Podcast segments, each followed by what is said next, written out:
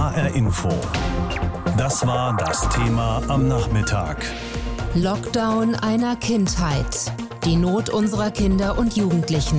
Ja, für Kinder und Jugendliche ist der Lockdown hart. Sie können nicht ihre Freundinnen und Freunde treffen, wie sie wollen. Der Unternehmungslust sind Grenzen gesetzt. Und auch an den Schulen sind die gewohnten Begegnungen und Kontakte noch nicht wieder hergestellt. Es gibt Jugendliche, die sich ohnehin gerne abkapseln. Für Sozialarbeiterinnen und Sozialarbeiter in Jugendtreffs ist es jetzt besonders schwer, diese zu erreichen. Versucht wird's trotzdem.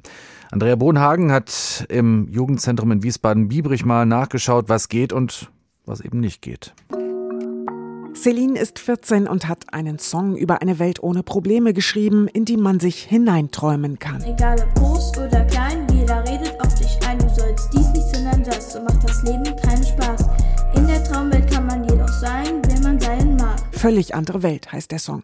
Celine hat ihn im Tonstudio des Jugendtreffs aufgenommen und spielt ihn mir auf YouTube vor. Ich bin in einer völlig anderen Welt, anderen Welt. Ich bin in einer völlig anderen Welt, anderen Welt. Celine trifft sich gerade mit Sozialarbeiterin Benjola Kaplani. Sie wollen noch rausgehen, vielleicht an den Rhein. Auch möglich Fototouren, basteln, kochen und über Teenager-Probleme quatschen. Bei mir ist so meine Familie, also meine Mutter, meine Schwester und meine kleine Nichte, die ist fast drei jetzt, die wohnen da und das ist ein bisschen chaotisch meistens, weil meine Schwester ist älter als ich und ja, da gibt es sehr schnell Streit zwischen uns und so. Und deswegen ähm, gehe ich meistens gerne hierher. Einzeltreffs zwischen Jugendlichen und den Erwachsenen vom Jugendtreff gibt es seit März. Für Celine hat der Lockdown gute und schlechte Seiten. Jetzt hat man nicht so viele soziale Kontakte, mit denen man sich treffen kann und so. Und deswegen finde ich es ein bisschen doof, wenn man so alleine zu Hause ist. Die guten Seiten? Es gibt Marshmallow-Kakao mit Einhornstreuseln am Biebricher Rheinufer. Die Sozialarbeiterin Naila und Celine zeigen sich gegenseitig ihre Heimatorte Mainz und Biebrich. Und noch was. Dass man mit der Familie mehr Zeit verbringen kann und sich so die Bänder der Familie auch noch mehr zusammenknüpfen. Man kann sich glücklich schätzen, wenn man beide Elternteile hat oder einen, die sich liebevoll um einen kümmern. Deswegen finde ich das wirklich gut, dass man jetzt erst richtig merkt, dass, dass die immer für einen da sind, auch in so einer harten Zeit wie jetzt. Benjola Kaplani macht sich Sorgen um andere Jugendliche. Die, die Einzelgänger davor waren, die bleiben Einzelgänger. Und das ist natürlich traurig, die erreichen wir nicht. Und das ist halt die Gruppe, die am meisten das bräuchte. Die sind auch etwas älter. Sie ruft an, spricht über Essen oder Hausaufgaben, aber es sei wie ein Kontrollanruf. Ich fühle mich auch in der Rolle ziemlich unwohl. Dann denke ich mir, äh, das ist eigentlich nicht so meins. Die Jugendlichen seien dann oft einsilbig, sagt auch Gabi Reiter, die Zentrumsleiterin. Das ist schwierig, die zu erreichen. Das tut mir auch leid, weil da eigentlich klar ist, die sitzen zu Hause fest oder sind halt wirklich in der Online-Welt verschwunden. Und das ist auch eine Sorge, die wir haben, dass wenn der Lockdown mal wieder vorbei ist, dass auch die vielleicht weggebrochen sind. Und das kann ja auf Dauer nicht die Lösung sein, dass die nur zocken. Ne? Reiter schätzt, dass bei etwa 50 bis 60 Prozent die Kontakte zum Jugendzentrum ruhen. Professor Nikolaus Meyer forscht an der Hochschule Fulda über soziale Arbeit und fürchtet Spätfolgen. Drastisch ausgedrückt könnte man sagen, die Folgen dieser verringerten Angebote werden wir als Gesellschaft in Anführungszeichen erst in einem Jahrzehnt spüren. Gabi Reiter vom Jugendzentrum Biebrich schätzt, für manche Jugendliche könnte es eine große Herausforderung werden, wieder einen geregelten Tagesablauf mit frühem Aufstehen zu finden. Kinder leiden besonders in der Corona-Krise, das machen Ärzte, Psychiater immer wieder deutlich. In den Notaufnahmen der Kinder- und Jugendpsychiatrien herrschen seit Monaten schon dramatische Zustände. Selbst schwer Suizidgefährdete können kaum noch aufgenommen werden. Auch andere Notplätze, wie die Inobhutnahme beispielsweise, sind oft voll. Und so müssen Ärzte erleben, dass sie Kindern und Jugendlichen, die dringend psychiatrische Hilfe bräuchten, weil sie nicht schlafen können, weil sie sich einnässen, weil sie sich selbst verletzen, weil sie depressiv sind, nicht mehr die nötige Versorgung geben können. Das ist für Ärzte wie Amelie von Dittfurt eine schwierige Situation. Sie ist Oberärztin in einer Kinder- und Jugendpsychiatrie und mit ihr habe ich vorhin gesprochen und wollte von ihr wissen, wie sie diese Situation aushält. Ja, tatsächlich ist es im Moment nur noch sehr schwer auszuhalten, zumal wir ja seit Dezember darauf vehement hinweisen, dass die Ressourcen immer knapper werden in den Kinder- und Jugendpsychiatrien und tatsächlich viele Kollegen oder wenn ich von mir spreche, insbesondere tatsächlich die Belastungsgrenze erreicht ist. Jetzt wird ja in diesem Gebiet tatsächlich auch von einer Art Triage gesprochen. Können Sie das bestätigen oder können Sie erklären, was das genau heißt? Also in unserem Bereich müsste man das so benennen, dass es einfach ähm, immer mehr sehr schwere Suizidversuche gibt bei Kindern und Jugendlichen und wir einfach keine Behandlungsplätze mehr haben. Das heißt, dass also gerade aktuell Stand heute, wir haben 31 Kinder auf Wartelisten für eine vollstationäre Behandlung. Das bedeutet, dass die Familien so erschöpft sind, dass man die Kinder vollstationär aufnehmen müsste. Wir können diese Kinder aber auch nicht aufnehmen, weil wir keine Plätze haben. Und selbst die Akutstationen, wo nur schwerst suizidgefährdete Kinder aufgenommen werden, die sind ständig voll. Und Triage bedeutet, dass wir eben auch teilweise Kinder überbrücken müssen, die wir dann in der Ambulanz ständig sehen, weil wir sie eigentlich nicht aufnehmen können. Und das ist eine immense Belastung. Es macht einen wahnsinnigen Stress bei der Arbeit und eine ganz, ganz große Sorge um die Kinder. Können Sie etwas dazu sagen, warum das hier so eskaliert ist und welche Kinder das besonders betrifft? Kann man das irgendwo einordnen? Inzwischen würde ich sagen, betrifft das alle Kinder durch alle sozialen Schichten hindurch. Wie das zustande kommt, ist meine Erklärung, dass einfach viel zu lange die Schulen geschlossen sind und damit ein ganz, ganz wichtiger Entwicklungsraum für die Kinder wegfällt und ich glaube, den politischen Entscheidungsträgern nicht klar ist, wie wichtig diese schulische Öffnung ist und auch Kita, also von der Kita bis zur letzten Klasse muss einfach Präsenzunterricht stattfinden, damit die Kinder nicht ständig zu Hause sind. Welche Folgen drohen denn für die Kinder oder vielleicht sogar auch für die Gesellschaft? Haben Sie dazu eine Meinung, eine Einschätzung? Ich finde schon, dass die psychischen Krankheiten oder die psychischen Auffälligkeiten bei Kindern sehr zunehmen und ähm, finde es auch sehr bedrohlich, dass man über so lange Zeit hinweg die Bedürfnisse der Kinder und Jugendlichen einfach nicht wahrnimmt oder viel zu wenig wahrnimmt. Also jetzt wird schon wieder darüber geredet, immer über die Bedürfnisse der Erwachsenen. Wer darf zuerst in Urlaub? Wann kann man wieder Cappuccino trinken? Wann kann man endlich wieder shoppen gehen? Und dabei sind wir noch weit davon entfernt, dass die Schulen regulär und dauerhaft offen sind.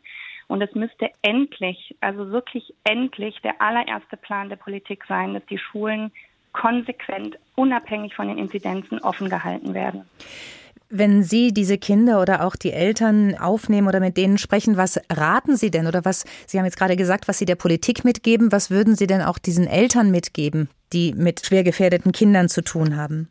Tatsächlich ist inzwischen schon eine Art Ratlosigkeit bei uns auch angekommen, weil wir können kaum noch auf Hilfen zurückgreifen. Die Jugendämter sind auch ebenso an der Belastungsgrenze. Wir haben Kinder, die wir in Obhut schicken müssen, also weil zu Hause Gewalt erlebt wird und es gibt einfach keine Plätze, wo diese Kinder in Obhut mehr genommen werden können. Und diesen Eltern kann man auch noch wenig inzwischen nur noch raten. Natürlich, ich sage jetzt mal, alle, die jetzt da nicht anstranden, sondern alle anderen, die vielleicht jetzt diesen Beitrag hören, kann man nur raten, die Kinder brauchen ganz viel Struktur, die brauchen so viel wie möglich Kontakte zu anderen Kindern, die brauchen so viel wie möglich Teilnahme an Freizeitaktivitäten, am Instrumentenunterricht und so weiter. Aber es ist nach wie vor so, dass das ja politisch, und deswegen würde ich mich vor allem politisch äh, aktivieren wollen, scheinbar nicht gewünscht ist oder zumindest nicht mit entsprechender Vehemenz vorangetrieben wird.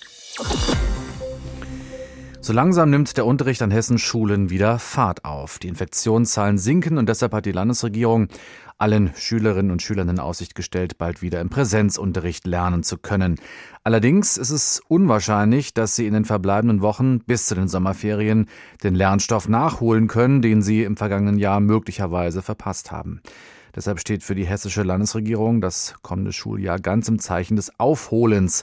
Und damit das klappt, hat Kultusminister Lorz heute ein großes Förderprogramm vorgestellt. Der hessische Löwe als Zeichen für Stärke. Es ist kein Zufall, dass die Landesregierung das Wappentier ausgesucht hat, um dem Bildungsförderprogramm einen Namen zu geben.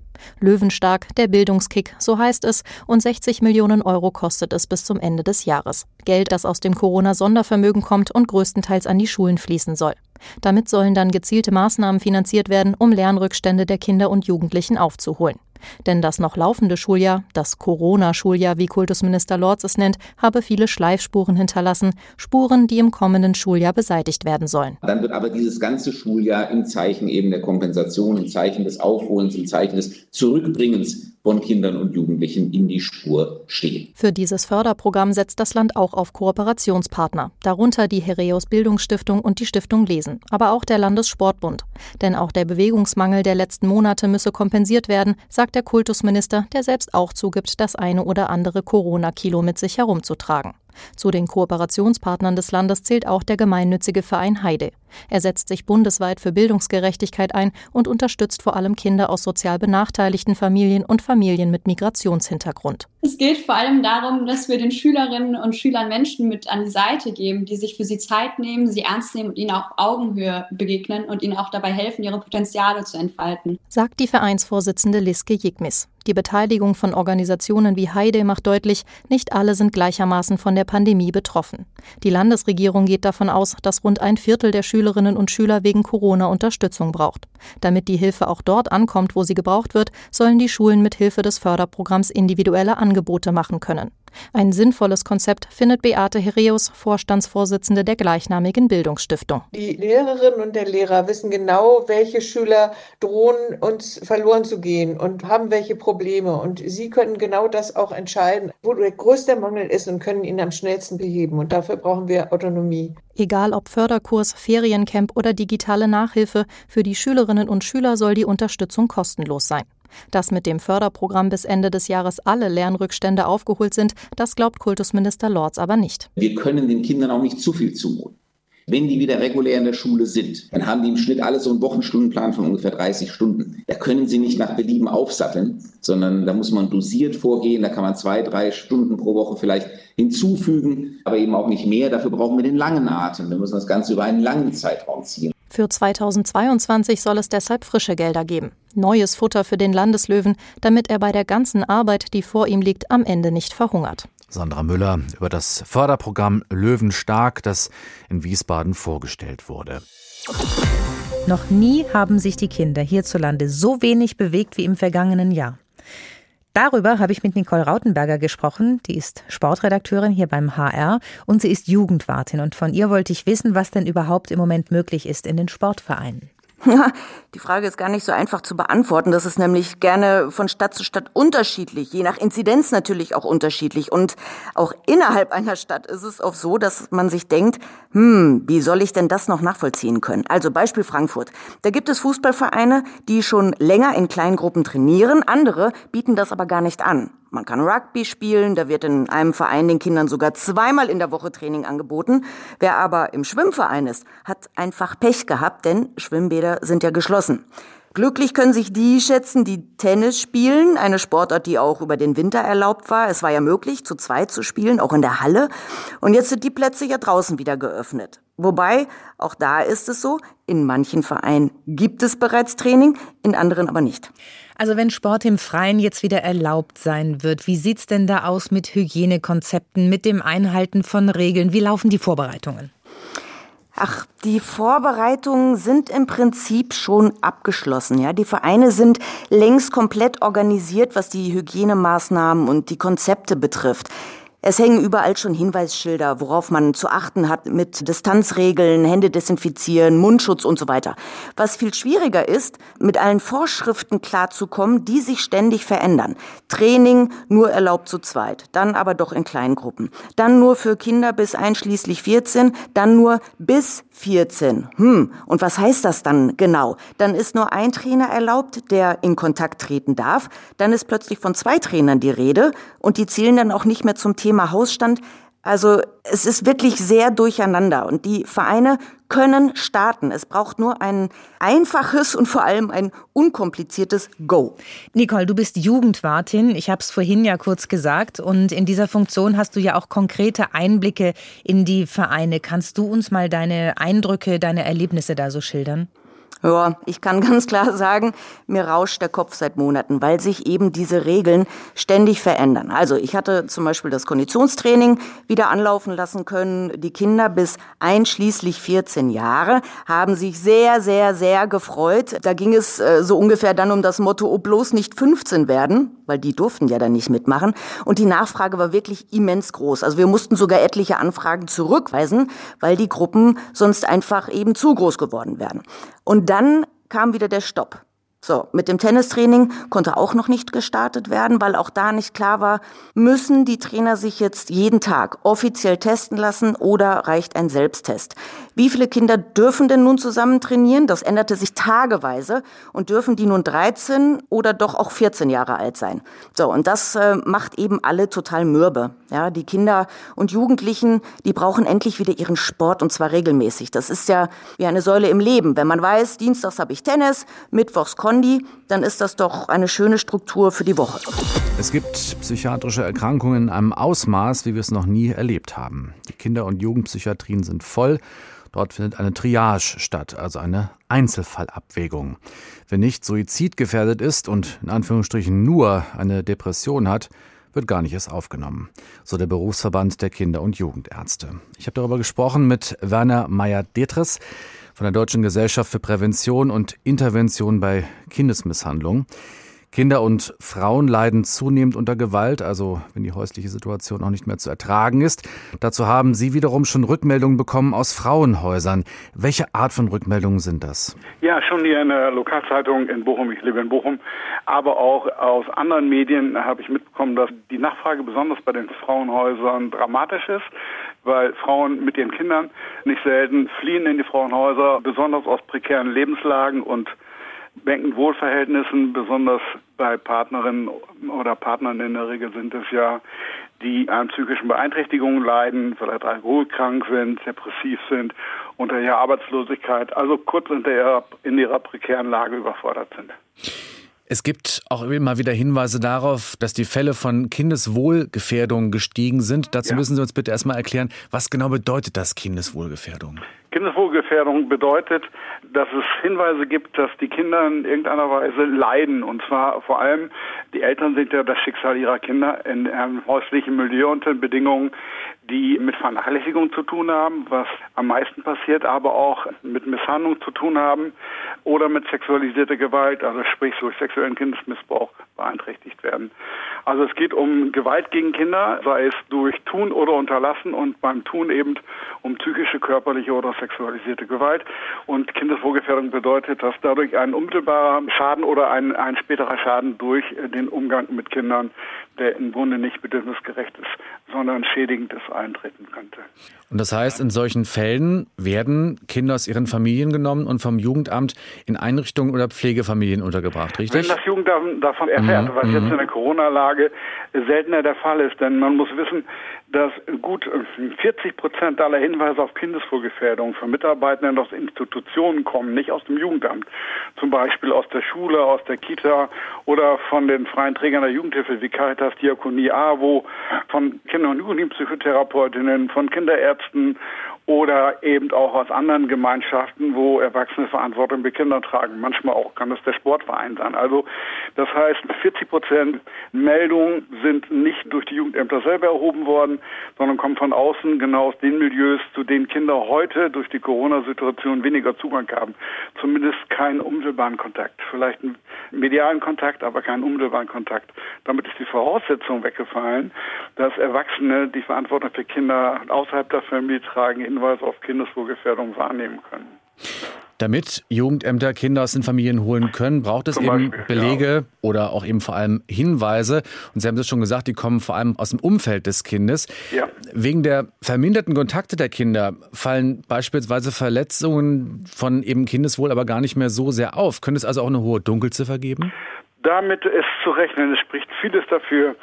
Schon nach der Eröffnung von Kitas und Schulen im letzten Jahr, kurzzeitig im Sommer, gab es eine Zunahme von entsprechenden Meldungen in Fachberatungsstellen. Einerseits dadurch festzustellen, dass mehr Beratungsgespräche am Telefon geführt werden mussten, aber real weniger Kinder vorgestellt wurden. Und beispielsweise was Misshandlung betrifft, war es in der Charité in Berlin so, dass es in dem Zeitfenster 23 Prozent mehr Fälle von Gewalt an Kindern und Jugendlichen im ersten Halbjahr 2020 gab.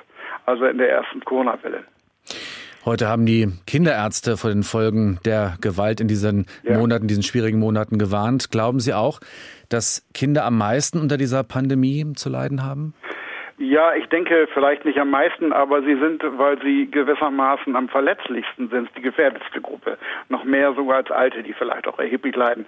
Aber Kinder sind in einem allerhöchsten Maße Abhängigkeit von der Fürsorge, Aufmerksamkeit, Zuwendung und ihrer Eltern und wenn es dort fehlt, und das ist unter Umständen eher der Fall in dieser Corona-Situation, wo Eltern selbst extrem unter Stress sind, in engsten Wohnverhältnissen leben und ähnliches mehr. Also Gewaltdynamiken, vor allem die sogenannte häusliche Gewalt, was in der Regel nichts anderes bedeutet, als dass die Männer ihre Frauen schlagen, Kinder in einer Situation leben, wo sie psychisch, auch dadurch, dass sie das miterleben, extrem emotional bedroht sind und damit ihre weitere Entwicklung gefährdet ist.